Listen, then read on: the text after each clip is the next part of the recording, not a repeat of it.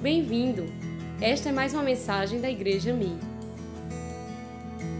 Queridos, eu gostaria que os irmãos pudessem abrir, aqueles que estão com sua Bíblia, pudessem abrir sua Bíblia no livro de Gênesis, capítulo 3. Vamos ler a partir do versículo 1 que diz assim: Mas a serpente, mais astuta que todos os animais selvagens que o Senhor Deus tinha feito, disse à mulher: é verdade que Deus disse: Não comam do fruto de nenhuma árvore do jardim? A mulher respondeu à serpente: Do fruto das árvores do jardim podemos comer.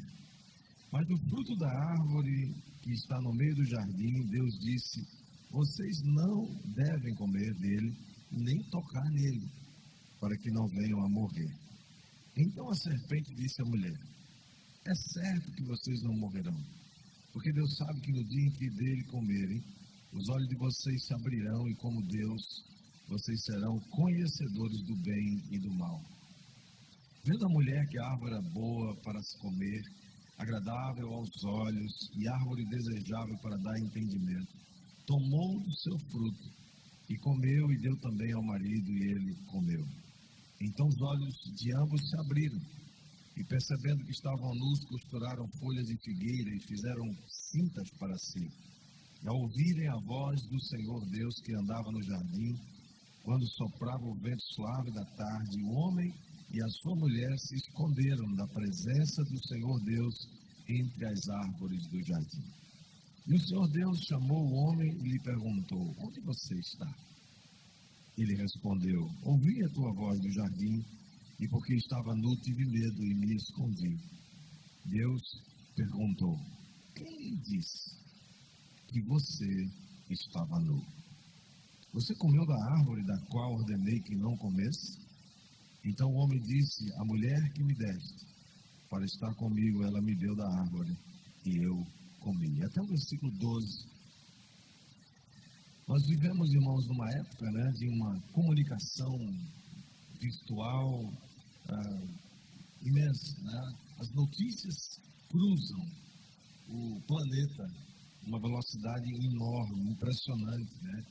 E essa tecnologia disponível através das redes sociais, da internet, faz com que a notícia chegue em qualquer lugar do mundo em tempo real. Mas é impressionante que também junto com essa facilidade né, de tomar conhecimento dos fatos, começou a se manifestar também um fenômeno que tem sido chamado de fake news. Fake news são aquelas notícias né, falsas que são disseminadas ou consciente ou inconscientemente por algumas pessoas e alguns também até chamam de desinformação. Há muita informação a respeito desse vírus chinês que está acometendo aí o mundo, né? não só aqui no Brasil, mas há tantos países hoje que estão sofrendo. Ah, mas há muita fake news também, há muita notícia falsa, há muita, há muita especulação né? que você recebe talvez todo dia no seu, no seu celular. E nós devemos, portanto, tomar muito cuidado, especialmente quando a gente vai compartilhar isso com alguém. Né? Não podemos estar compactuando com a disseminação de notícias falsas, falsas né? Infelizmente, no Brasil tem muitos, hoje a gente vê muita gente fazendo isso, órgãos de imprensa, é, veículos de comunicação que têm um compromisso não muito profundo, até muito raso, né, com a verdade dos fatos. Mas assim como no mundo espiritual, também não é diferente, assim como no natural existem esses espíritos malignos que atuam fazendo fake news e fazendo narrativas mentirosas. No mundo espiritual também não é diferente, porque ali temos espíritos enganadores. A Bíblia diz que nos últimos tempos espíritos enganadores iriam tentar enganar, mentir. Eles estariam praticando ensino de demônios, verdadeiras, verdadeiras fake news. O que, isso tem a ver com esse texto que nós lemos? Se você prestar atenção no versículo 10 que nós lemos, Deus chama Adão e diz o texto que ele, ouvindo a voz do Senhor no jardim, ele se escondeu porque estava nu. E ele diz isso, Senhor, eu escondi que eu estava nu. E aí Deus pergunta, quem lhe disse? Quem lhe disse que você estava nu? A pergunta que Deus faz a Adão, irmãos, é uma pergunta que tem a ver com quem foi que, quem, quem te disse isso tem autoridade para dizer? Ele está certo. Você tem certeza que você estava nu? Você tem certeza que essa pessoa é, que passou a notícia correta, verdadeira? Porque para constatar a veracidade de uma notícia, nós temos também que conhecer e avaliar a integridade e o caráter daquele agente da comunicação. Porque ele pode estar dando uma notícia verdadeira, mas se ele tem um caráter defeituoso, ele pode distorcer essa, essa, essa notícia, esse fato. O comunicador pode corromper a comunicação intencionalmente ou por ignorância. E foi isso exatamente que aconteceu com Eva. Eva começou a ser enganada pela serpente, ela foi vítima de uma falsa narrativa, de uma mentira, uma fake news. E o verso primeiro do texto que lemos diz que a serpente, que é a maior ou a mais ah, sagaz de todos os animais selvagens que Deus havia criado, chegou com uma pergunta. Só que ela já chega perguntando de uma forma que leva você a, a escorregar, talvez, na resposta. Ela perguntou: é assim que Deus disse? Vocês não podem comer de nada? Né? Tipo assim, que coisa mais sem graça, né? Que coisa mais sem lógica, como é que Deus faz tudo isso e proíbe vocês de comer? E ela fala: não, não é assim. Ele disse que a gente pode comer de toda árvore, menos aquela árvore do conhecimento do bem e do mal. A serpente distorceu intencionalmente, produziu uma fake news para induzir Eva ao erro. Qual era a verdade? A verdade é que Deus havia dito para Adão capítulo 2, verso 16 de Gênesis, ele diz para Adão: Adão, você pode comer de tudo desse jardim livremente. Só na árvore do conhecimento do bem e do mal você não pode comer, porque no dia que você comer, você certamente vai morrer. Uma mentira, irmãos, precisa se sustentar de alguma maneira, ela tem que tomar posse de alguma coisa da verdade. Porque a mentira não é o oposto da verdade. A mentira é uma coisa muito sutil.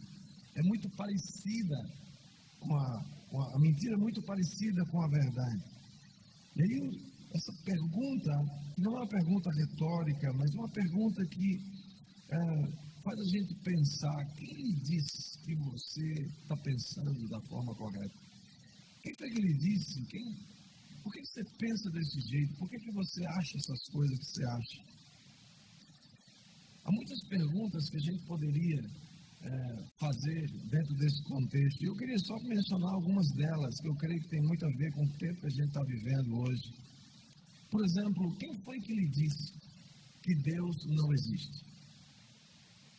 A palavra de Deus diz, em Salmo 14, verso 1, ela diz que o insensato, diz o insensato no seu coração, não há Deus.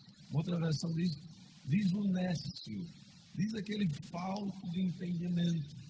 É alguém que não tem noção, que diz não existe Deus. E, e mais ainda o texto diz: são corruptos e praticam abominação, e já não há quem faça o bem. Nós não podemos, irmãos, levar Deus para um laboratório e examiná-lo, estudá-lo, esquadrinhá-lo. Impossível. Deus é espírito, Deus não tem, ele não começou um dia, ele existe, ele existe desde sempre, ele é autoexistente, ele sempre existiu antes de todas as coisas. O que nós vemos muito claro é que as evidências, os argumentos que apontam para a existência de Deus são muito mais plausíveis do que aqueles argumentos que apontam para a sua negação. Deus é a explicação para o ajuste preciso que esse universo tem. Imagina que Deus colocou a Terra no seu devido lugar, nem muito para lá do Sol, nem muito para cá do Sol. Se fosse um pouquinho mais para longe, a gente congelaria. Se fosse um pouquinho mais para perto, a gente torraria por causa do sol. Deus colocou uma distância apropriada. Deus planejou tudo isso. Um dia, eu lembro de uma história, um professor de medicina estava falando, dizendo que não acreditava em Deus. E ele, e o, argumento do professor era: eu não posso acreditar em Deus porque eu não posso tocá-lo, eu não posso vê-lo, eu não posso cheirá-lo, eu não posso sentir ele. Então, não consigo acreditar em algo que eu não posso tocar, que não é tangível, que, né, que eu não posso interagir. Aí um aluno se levantou, pediu a palavra e disse: Professor, eu posso discordar do senhor? Eu posso falar uma coisa? Pois não. E ele falou assim: bom, era uma turma de medicina. E o aluno perguntou assim: é, Professor, eu não acredito na dor. Mas como assim você não acredita na dor? Pois é, eu não posso ver a dor, eu não posso tocar a dor, eu não posso cheirar a dor. Então eu não posso, uma coisa que eu não, não, eu não posso tocar, eu não posso ver, eu não posso escutar, eu não posso degustar, eu não posso. Ele falou, mas como assim? Você sabe que você, a dor existe porque você sente? Ele falou, pois é exatamente isso. Eu não posso tocar Deus, não posso ver Deus, eu não posso chegar a Deus, mas eu posso senti-lo. Eu posso senti-lo aqui dentro do meu coração. Meu espírito se conecta com Ele. Mas mesmo que você não sinta, Deus não precisa e não espera, né? Deus não, não, não, não precisa que eu e você o sintamos para Ele existir. Ele vai existir sempre porque Ele é Deus. Então, quem foi que lhe disse que Deus não existe? Talvez seja o seu professor, talvez seja aquele, aquele intelectual que acha que, que tem argumentos para isso. Deus existe e Deus pode e quer interagir com você. Uma outra pergunta que você poderia perguntar é: quem foi que lhe disse que Deus não te ama? Muitas pessoas estão presas a um estilo de vida pecaminoso, pessoas que nem percebem que elas estão ah, presas a padrões abaixo, padrões morais, pessoas que estão presas a espírito de pobreza, a ira, é, desenvolvem uma ideia de que Deus não me ama, que Deus não gosta de mim, que Ele não tem nada de bom para me dar. A pergunta que a gente faz é: como é que essa pessoa adquiriu essa mentalidade? E dizer: Deus não me ama, Deus não, Deus não, e até se Deus não existe, como é que Ele vai me amar? Como essa pessoa adquire ou desenvolve essa, essa ideia? Né? A Bíblia diz que Deus visita a iniquidade dos pais nos filhos até a terceira e quarta geração. Isso significa, não é que você é responsável pelos pecados dos seus pais, mas isso significa uma predisposição, nós temos uma predisposição para andar nas pegadas da nossa família. É uma predisposição, nós herdamos não somente né, o, o legado físico, mas nós herdamos também o legado espiritual. Portanto, precisamos reconhecer que temos predisposições para andar nas pegadas da nossa família, Embora isso não queira dizer exatamente que isso é você, mas aquilo que você faz. E o que acontece é que quando nós vimos para Cristo, nós somos libertos, nós somos curados, porque Cristo é aquele que faz tudo novo. Você e eu não precisamos andar é, sem, sem receber esse amor de Deus, achar que Deus não nos ama. Deus nos ama e nos quer muito bem. O texto de João 3,16, que é muito conhecido, diz: Porque Deus amou o mundo de tal maneira que deu seu Filho unigênito para que todo aquele que nele crê não pereça, mas tenha a vida eterna. Outra pergunta é: quem foi que lhe disse que você não nasceu para ser feliz? Tem pessoas que já me disseram isso, pastor. Eu acho que eu não nasci para ser feliz, porque tudo dá errado na minha vida.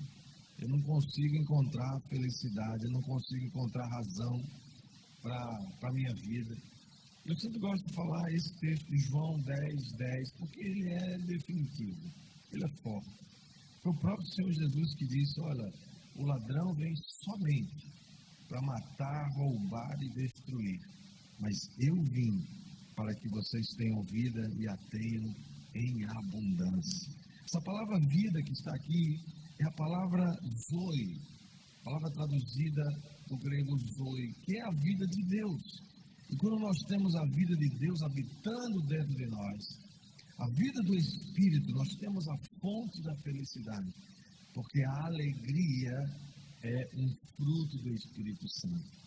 Alegria não é algo que você compra, alegria não é algo que você recebe porque você comprou alguma coisa, porque aconteceu alguma coisa legal na sua vida. Essas alegrias, entre aspas, são alegrias passageiras. E logo depois você precisa de uma outra alegria dessa. Né? Quem vive alegre porque consegue comprar alguma coisa, acaba precisando comprar sempre. Né? Por quê? Porque a alegria a alegria permanente é um fruto do Espírito Santo. Posso dizer com toda certeza, Deus deseja que você tenha uma vida abundante. Quem crê aí, diga amém, em nome de Jesus. Uma quarta pergunta que eu queria fazer para você hoje é: quem foi que lhe disse que não existe céu e nem existe inferno? A palavra de Deus diz em Apocalipse, capítulo 20, verso 11 em diante diz assim: João, apóstolo né, que escreveu esse, esse livro, diz: Vi um grande trono branco, e aquele que está sentado nele, a terra e o céu fugiram da presença dele, e não se achou lugar para eles. Vi também os mortos, os grandes e os pequenos que, que estavam em pé diante do trono. Então foram abertos livros. Ainda outro livro, o livro da vida foi aberto e os mortos foram julgados segundo as suas obras, conforme o que estava escrito nos livros. O mar entregou os mortos que neles estavam, a morte e o inferno entregaram os mortos que neles havia, e foram julgados um por um, segundo as suas obras. A Bíblia diz, amados, que nós vamos, todos nós, vamos comparecer um dia perante Deus. Todos, sem exceção. Só existe duas maneiras de você passar por esse julgamento. O julgamento geral de todo mundo é aquele que foi descrito lá em Gênesis: a alma que pecar, essa morrerá. Quando Adão e Eva pecaram, eles morreram espiritualmente. E aí você precisa de um Salvador. Foi isso que Jesus veio fazer na terra. Ele veio ser o nosso Salvador. Ele veio fazer essa ligação de volta entre nós e Deus. Mas um dia, todos aqueles que rejeitaram o convite de Jesus, o sangue de Jesus, que não receberam de Jesus a, a vida que ele tem para nos dar, esses vão enfrentar esse julgamento do trono branco que está falando aqui nesse versículo. Somente aqueles que foram lavados pelo sangue do Cordeiro é que vão permanecer diante de Deus, porque eles já foram julgados. Quando você aceita Cristo, o sacrifício de Cristo, você é julgado através da justiça de Cristo. E aí todos aqueles que um dia entregaram suas vidas a Cristo vão comparecer diante de Deus, sim, mas vão comparecer para serem galardoados, para serem receberem uma recompensa. Mas ah, sim, todos, todos aqueles, até aqueles que não acreditam, até aqueles que nunca pensaram nisso, um dia vão ter que enfrentar esse juízo do grande trono branco. Mas a outra pergunta que eu gostaria de perguntar para você hoje é: quem foi que lhe disse que não existe verdade? Vivemos num tempo de muita, muita, muita discussão a respeito disso. E as pessoas não acreditam, muitos não acreditam que existe uma verdade, que existe uma verdade objetiva, mas o fato é, o próprio Senhor Jesus disse a seu respeito: Eu sou o caminho, a verdade e a vida. Ninguém vem ao Pai senão por mim. João 14, 6. A Bíblia fala de que é, nós não podemos nada contra a verdade. Segundo os Coríntios 13, 8 diz, porque nada podemos contra a verdade, senão a favor da verdade. E ainda João 16, 13. O Senhor Jesus diz: Porém, quando vier o Espírito da verdade, ele os guiará em toda a verdade. Ele não falará por si mesmo, mas dirá tudo o que ouvir e anunciará a vocês as coisas que estão para acontecer. A verdade é Cristo. A verdade está diante de nós. Jesus se revelou, ele se auto-revelou a toda a humanidade e ele é a verdade. Há muita gente dizendo que não existe verdade, que a verdade depende, cada um tem a sua verdade. A minha verdade pode ser diferente da sua, mas nós sabemos que a verdade é objetiva. Ela existe e ela se chama Jesus. Mas outra pergunta que eu quero compartilhar com você hoje é: quem foi que lhe disse que não vale a pena ser justo e servir a Deus? Tem pessoas que dizem que ah, não vale a pena ver, uh, ser, ser, servir Jesus, uh, servir o reino de Deus, uh, ser uma pessoa correta, justa. E eles falam, olha, mas é tanta gente aí que, que, que, não, que, não, que não quer saber de Deus e prospera. Eles estão aí, estão nem. Estão, estão, levando sua vida. Aí o Senhor nos adverte aqui em Malaquias, que texto fantástico. Havia um memorial escrito diante dele para os que temem o Senhor e para os que se lembram do seu nome. Eles serão a minha propriedade peculiar. Naquele dia que prepararei, diz o Senhor dos Exércitos, eu os pouparei como um homem poupa seu filho que o serve. Então vocês verão mais uma vez a diferença entre o justo e o ímpio entre o que serve a Deus e o que não serve. O salmista, ainda colaborando com esse pensamento, reconhece que ele em algum momento invejou os maus. Salmo 73, o salmista fala sobre isso. Ele diz: Olha, quase que os meus pés escorregaram, quase que eles resvalavam, porque eu comecei a olhar os ímpios prosperando e verso 3 do capítulo 73, Salmo 73 diz: Pois eu invejava os arrogantes ao ver a prosperidade dos maus. E ele vai falando sobre essas características, né, o que eles falam.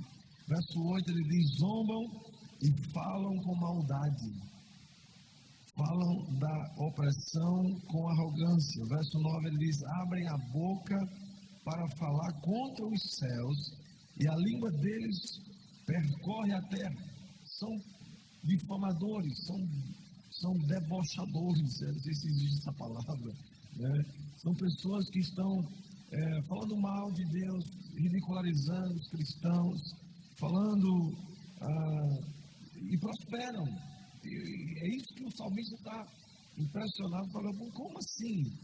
Eles são arrogantes, são, são maus, eles prosperam no verso 17 do Salmo 73, o salmista diz assim: Até que eu entrei no santuário de Deus.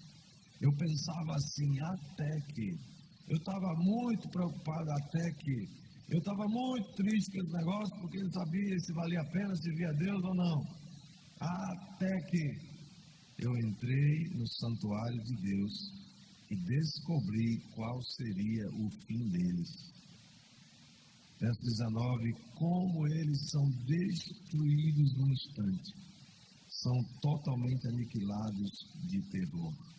A palavra de Deus está dizendo que vale a pena sim servir a Deus, vale a pena ser justo, vale a pena é, servir ao Senhor. O Senhor está dizendo: Eu vou poupar você como um filho, um pai poupa o filho que o serve. Portanto, quando lhe disserem que não vale a pena servir ao Senhor, você pode ter certeza que vale a pena, sim, muito a pena.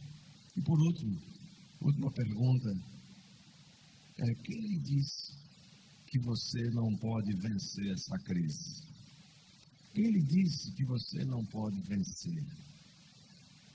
Irmãos, eu creio que nós vamos passar por essa crise e isso não vai demorar muito.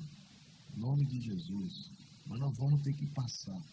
Não sabemos se vai ser se serão algumas semanas ou meses, mas que nós vamos passar, vamos, em nome de Jesus.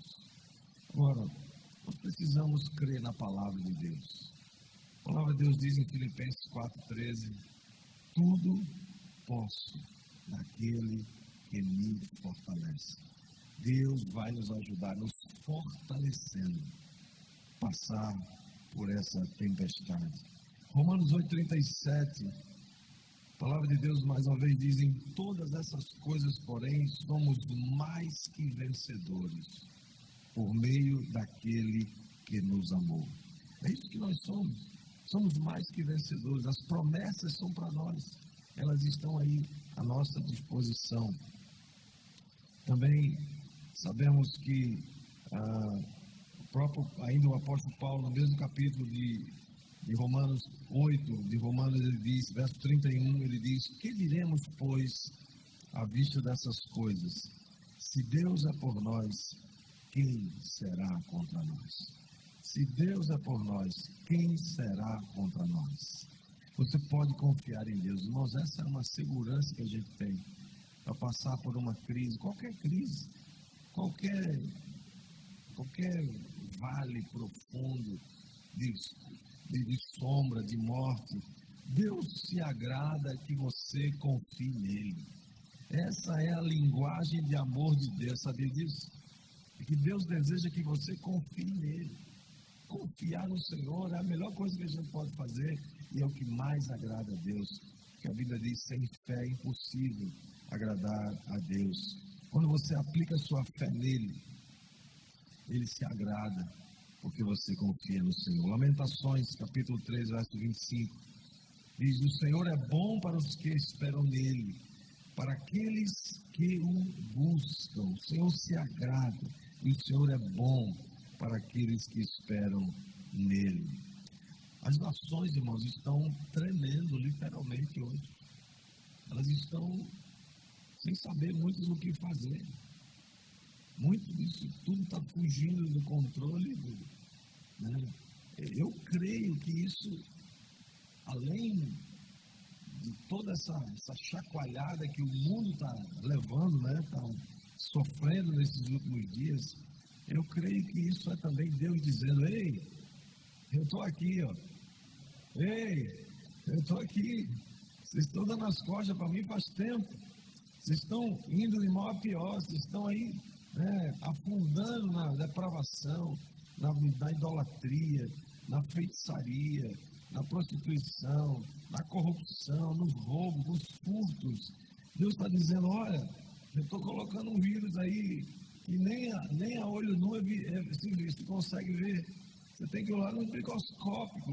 E esse vírus está botando todo mundo de joelho no mundo inteiro. Eu creio que Deus está permitindo tudo isso para que a gente se volte para Ele. Eu creio que esse é o momento em que você é desafiado a não desperdiçar essa crise. Você sabia que a crise, sempre uma crise é, uma, é um sinônimo de oportunidade? Temos uma grande oportunidade para sair dessa crise muito mais forte que a gente entrou. Preste atenção no que Deus vai fazer nos próximos dias, próximas semanas. Preste atenção no que, nas oportunidades que Deus estará nos dando como igreja.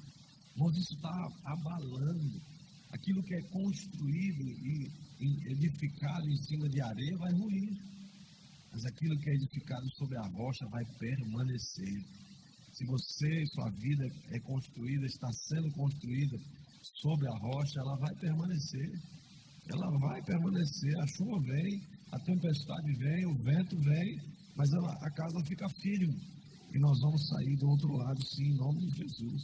Agora, temos que fazer nossa parte. Né? Estamos em casa, não estamos isolados, nós estamos em quarentena, né? estamos naquela, aquele, como é que chama, no, no distanciamento, é, sei lá, é uma, estamos fazendo nossa parte, não é prudente né? ficar andando por aí por enquanto. Né? Agora, em casa o desafio é grande, né, irmão? Vamos continuar confiando em Deus. Agora, pelo amor de Deus, não fica assim empanturrando de Netflix. Né? Não fica assim empanturrando de TV, né? de redes sociais. Tem gente que já consumiu em uma semana toda, toda o plano de, de, de, de internet que ela tem. Né? Já acabou. né? É, descubra, né? Um tempo de você e eu descobrir como é maravilhoso o Senhor, como é maravilhoso confiar em Deus. Né? Não faça como Eva, que preferiu a versão, que preferiu a narrativa de Satanás. Deus é bom e você vai passar por essa crise confiando em Deus e dando glória. Você crê? Você crê? Diga eu creio. Eu creio. Em nome de Jesus, nós vamos passar por todas essas coisas, irmãos. E o Senhor vai nos ajudar a passar cuidando dos nossos queridos, tomando aquelas providências pessoais, mas acima de tudo confiando em Deus. Nós somos filhos do Altíssimo e nós podemos confiar em Deus. Queria que você lembrasse disso. Deus se agrada quando você confia nele. Deus se agrada quando você coloca a sua confiança nele. E é isso que eu gostaria agora de orar. Orar com você, mais uma vez, para que você coloque a sua confiança em Deus. Não entre em desespero, não entre em pânico, nem fique com medo. A nossa vida está na mão de Deus. Ele é o dono da nossa vida. Então, fica, fica firme, confia no Senhor. Não fica ouvindo a narrativa da serpente. Por isso que o tema dessa mensagem é cuidado com as news. Cuidado com as notícias falsas. Cuidado com as mentiras de Satanás. Alguns estão ouvindo Satanás agora dizendo: é assim que Deus disse que vocês vão cair em toda crise. É assim que Deus disse que vocês não vão conseguir passar por esse negócio todo. É assim que Deus disse, é assim que Deus faz com vocês. Diz que é filho, que é filha, que tem promessa, mas está aí essa confusão toda. Pois é, a palavra de Deus é palavra de Deus, você pode confiar nela. Tá? Quando alguém te falar alguma coisa diferente disso, faça essa pergunta: quem te disse? Quem lhe disse isso? Essa, essa resposta é apropriada, ela é correta.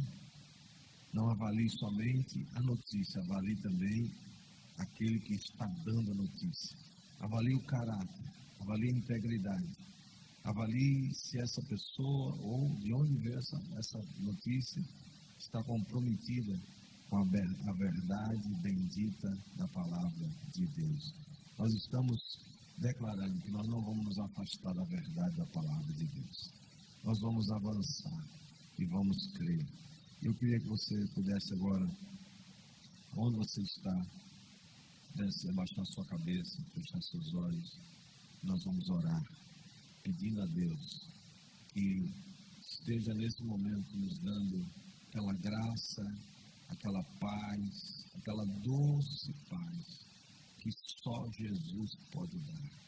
Aquela paz que ele mesmo experimentou quando, no meio de uma tempestade, no mar da Galileia, os discípulos estavam desesperados, porque o mar estava com muito, muita onda, vento batendo e era uma situação em que eles achavam que iam afundar.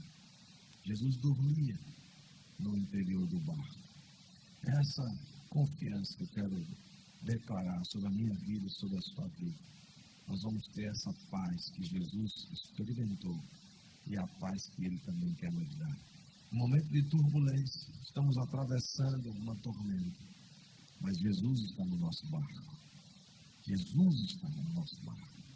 E Ele é poderoso para dar ordem aos ventos e ao mar, cala-te, aquieta-te.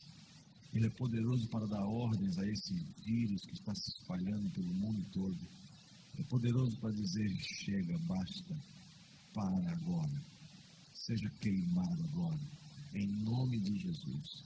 Isso não vai afetar, não vai, não vai avançar no nosso país e no mundo vai ser debelado em nome de Jesus. Pai, mais uma vez nós nos achegamos ao trono da tua graça. Tua palavra diz que o Senhor é aquele que, que abriu um novo caminho para que todos nós pudéssemos chegar à tua presença. Esse caminho se chama Jesus, a verdade que nos leva até a tua presença. Senhor, eu oro não somente por nós que estamos aqui, ou por todos nós que estamos ouvindo e participando desse culto online, mas eu oro, Senhor, pelo Brasil, oro pela nossa terra, nossa pátria. Eu oro, Senhor, por todos aqueles que agora estão sendo é, desafiados na sua fé, aqueles que estão já doentes, enfermos. Eu oro por cura, por saúde, Senhor. Visita agora os hospitais. Visita agora, Senhor, trazendo cura, saúde. Eu, eu ministro cura agora, em nome de Jesus. Haja cura, haja saúde, em nome de Jesus. Pai, eu oro para que o Senhor visite os, os profissionais da saúde que estão empenhados, não só aqui no Brasil, mas no mundo inteiro, Senhor, onde eles estão sendo, é, sendo tão estão cansados, estão estão exaustos de trabalhar ininterruptamente. Eu oro por um renovo agora sobre eles. Eu oro por, por recursos apropriados, meu Pai. Eu oro, Senhor, pelos cientistas que estão agora trabalhando para desenvolver uma vacina, um remédio. Eu oro para que o Senhor coloque na mão de um deles. Senhor, coloca agora, Senhor, a solução, meu Deus, em nome de Jesus. Pai, abençoa, meu Deus, as, as nossas autoridades que eles tenham sabedoria para lidar com essa situação. E a todos nós que estamos agora em quarentena, estamos em casa, estamos é, nos recolhendo, Senhor, eu oro para que o Senhor nos ajude. Eu quero ministrar agora, Senhor, saúde emocional. Pai, um tempo de, de clausura, de estar, de estar em casa. Senhor, isso a gente nunca passou por isso, Pai, mas nós sabemos que o Senhor está conosco. É possível passar sem reclamar, sem, sem murmurar. Senhor, encontrando uma maneira de, de, de, de aproveitar essa crise para sair forte dela e para ver as oportunidades que o Senhor está nos dando como igreja. Senhor, de ser uma resposta, de ser um, alguém, Senhor, que pode ajudar, que pode ministrar, que pode trazer esperança, Senhor, aquele que está agora aflito, sem paz no seu coração. Senhor, eu oro, Pai, por cada vida que me escuta agora, receba do bálsamo do Senhor, da tua palavra, da tua segurança. Nós podemos confiar em Ti e nós declaramos nossa confiança está depositada no Senhor. A palavra diz que o Senhor é aquele que trabalha para aqueles que em Ti esperam. E nós esperamos em Deus. E nós te agradecemos, Senhor, sobre todos nós. Seja a tua bênção, a bênção do Pai, do Filho e do Espírito Santo. Em nome de Jesus. Amém e amém.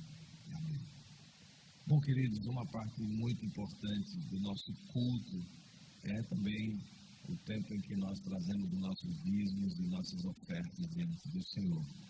Como nós estamos fisicamente é, separados, né, é, nós podemos, temos algumas alternativas de como fazer isso.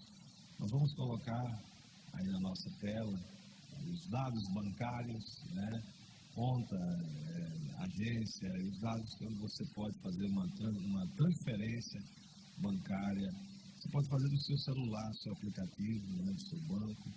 É, hoje tem TED, tem DOC, é, é muito fácil fazer isso. É, se você, por acaso, não gosta de fazer através do banco e não pretende fazer isso, mas você gostaria de trazer o seu dinheiro, é só você entrar em contato com alguns de nós aqui da igreja, né, o pastor Francisco, que é tesoureiro, ou o pastor Roberto, né, o João Paulo, e todos que fazem parte da nossa igreja, você pode ligar, passar uma mensagem e a gente vai, de repente, estar tá aqui em algum momento. Você pode trazer é, na igreja e nós estaremos esperando por você, desde que a gente combine o horário. A igreja vai permanecer fechada, né, a maioria é, do tempo. Então, mas que você não deixe de contribuir. Né? É um momento importante e é, nós estamos obedecendo o mandamento do Senhor de trazer todos os nossos dízimos e as nossas ofertas à casa do Senhor. Bom, queridos, quero dar as últimas informações para você das, da nossa programação essa semana.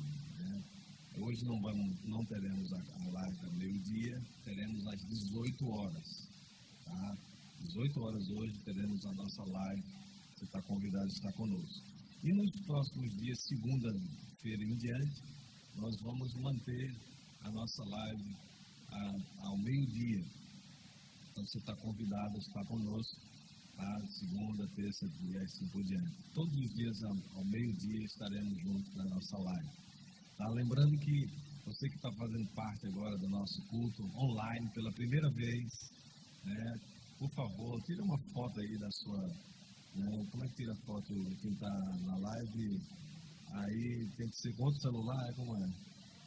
Tira uma selfie, sei lá, né? Registra esse momento aí, né? Onde você está agora e, e posta isso aí, né? É, na nossa marca, né? O Instagram da igreja, arroba Igreja Mi, não é isso? Então, para a gente saber que você estava fez parte né, dessa primeira live especial, é, aliás, desse culto online, né? Também nas lives que nós vamos fazer, você pode fazer também sua foto, né? Lembrando as células, lembrando os nossos líderes de célula, não deixe de fazer o seu encontro de célula. Aliás, com essa tecnologia disponível hoje, você pode fazer todo dia um encontro desse, né? Um tempo não muito longo, você pode estar em contato com todas as pessoas da sua célula. Você pode usar aqueles aplicativos que a gente já mencionou, né, o Hangout, o Zoom, né, eu soube hoje aqui que tem uma, um recurso do, dos iPhone, né, de iPhone para iPhone, tem aí uma forma também de você fazer. Né. Hoje o pastor Franco ligou para mim, via WhatsApp, tem, com, tem um jeito também, né, está descobrindo, a gente está aprendendo assim, né, coisas maravilhosas dessa tecnologia, tá? Então não deixe de se conectar. Esse é um momento importante. E não deixe de orar, clamar ao Senhor. E para isso quero fazer um convite a você. Se você ainda não faz parte da nossa torre de oração, quero convidá-lo a fazer parte. Escolher uma hora. Nosso relógio de oração é 24 horas, não para. De manhã, de tarde, de noite, de madrugada, não para. E gostaria de convidar você. Ela não vai parar até que Deus se mova. Né? cremos que esse é o, esse é o, essa é a senha, né? Nós vamos continuar todos os dias e convido você a fazer parte da nossa torre de oração. Como você faz parte disso? Você pode é, deixar uma, uma mensagem nas nossas redes, ou você pode contactar a Peninha, que é a nossa líder de intercessão, ou qualquer pessoa da igreja que já faz parte desse relógio. Você pode também ser incluído. E assim a gente pode estar juntos, orando, clamando a Deus confiando no Senhor. Que Deus abençoe seu domingo, Deus abençoe sua casa, abençoe sua família. Que Deus te proteja, esconda no esconderijo do Altíssimo. E eu profetizo e declaro sobre a sua vida e que praga nenhuma vai chegar à sua tenda. Nenhum mal lhe, lhe acontecerá, mas somente com os nossos olhos olharemos e veremos a debelada desse vírus, em nome de Jesus. Que Deus te abençoe.